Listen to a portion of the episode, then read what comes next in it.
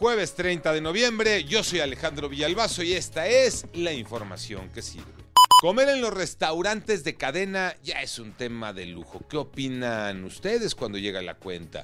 Hay dolor el que se siente. La Alianza Nacional de Pequeños Comerciantes afirma que en tan solo un año el consumo en los restaurantes ha aumentado hasta 30%. Los dueños reconocen que la gente sí va a consumir, pero lo que compran ya es poco. María Inés Camacho.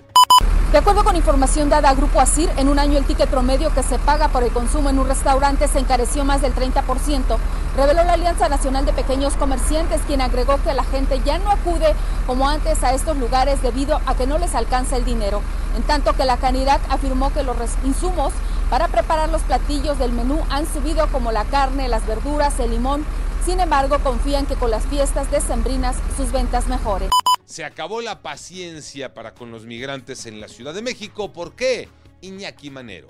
Gracias, Alex. Dice un refrán, el muerto y el arrimado a los tres días apestan.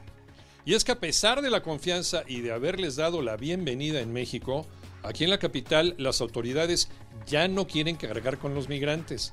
Han solicitado a la Secretaría de Gobernación y a la Comisión Mexicana de Ayuda a Refugiados que se los lleven a otros estados, ya que en Ciudad de México no hay dinero para atenderlos. Pues no que éramos muy hospitalarios. Joana Flores.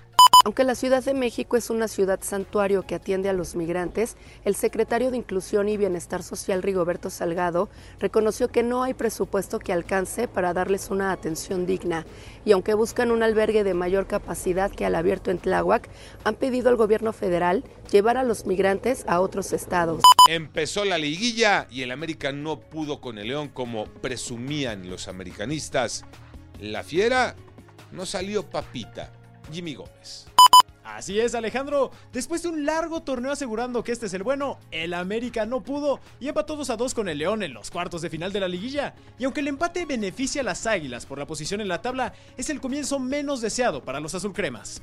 Quien también sorprendió fue el Atlético de San Luis, que le pegó 1 por 0 a los Rayados de Monterrey, por lo que habrá que esperar a lo que suceda en los partidos de vuelta, en una liguilla que ya está que arde.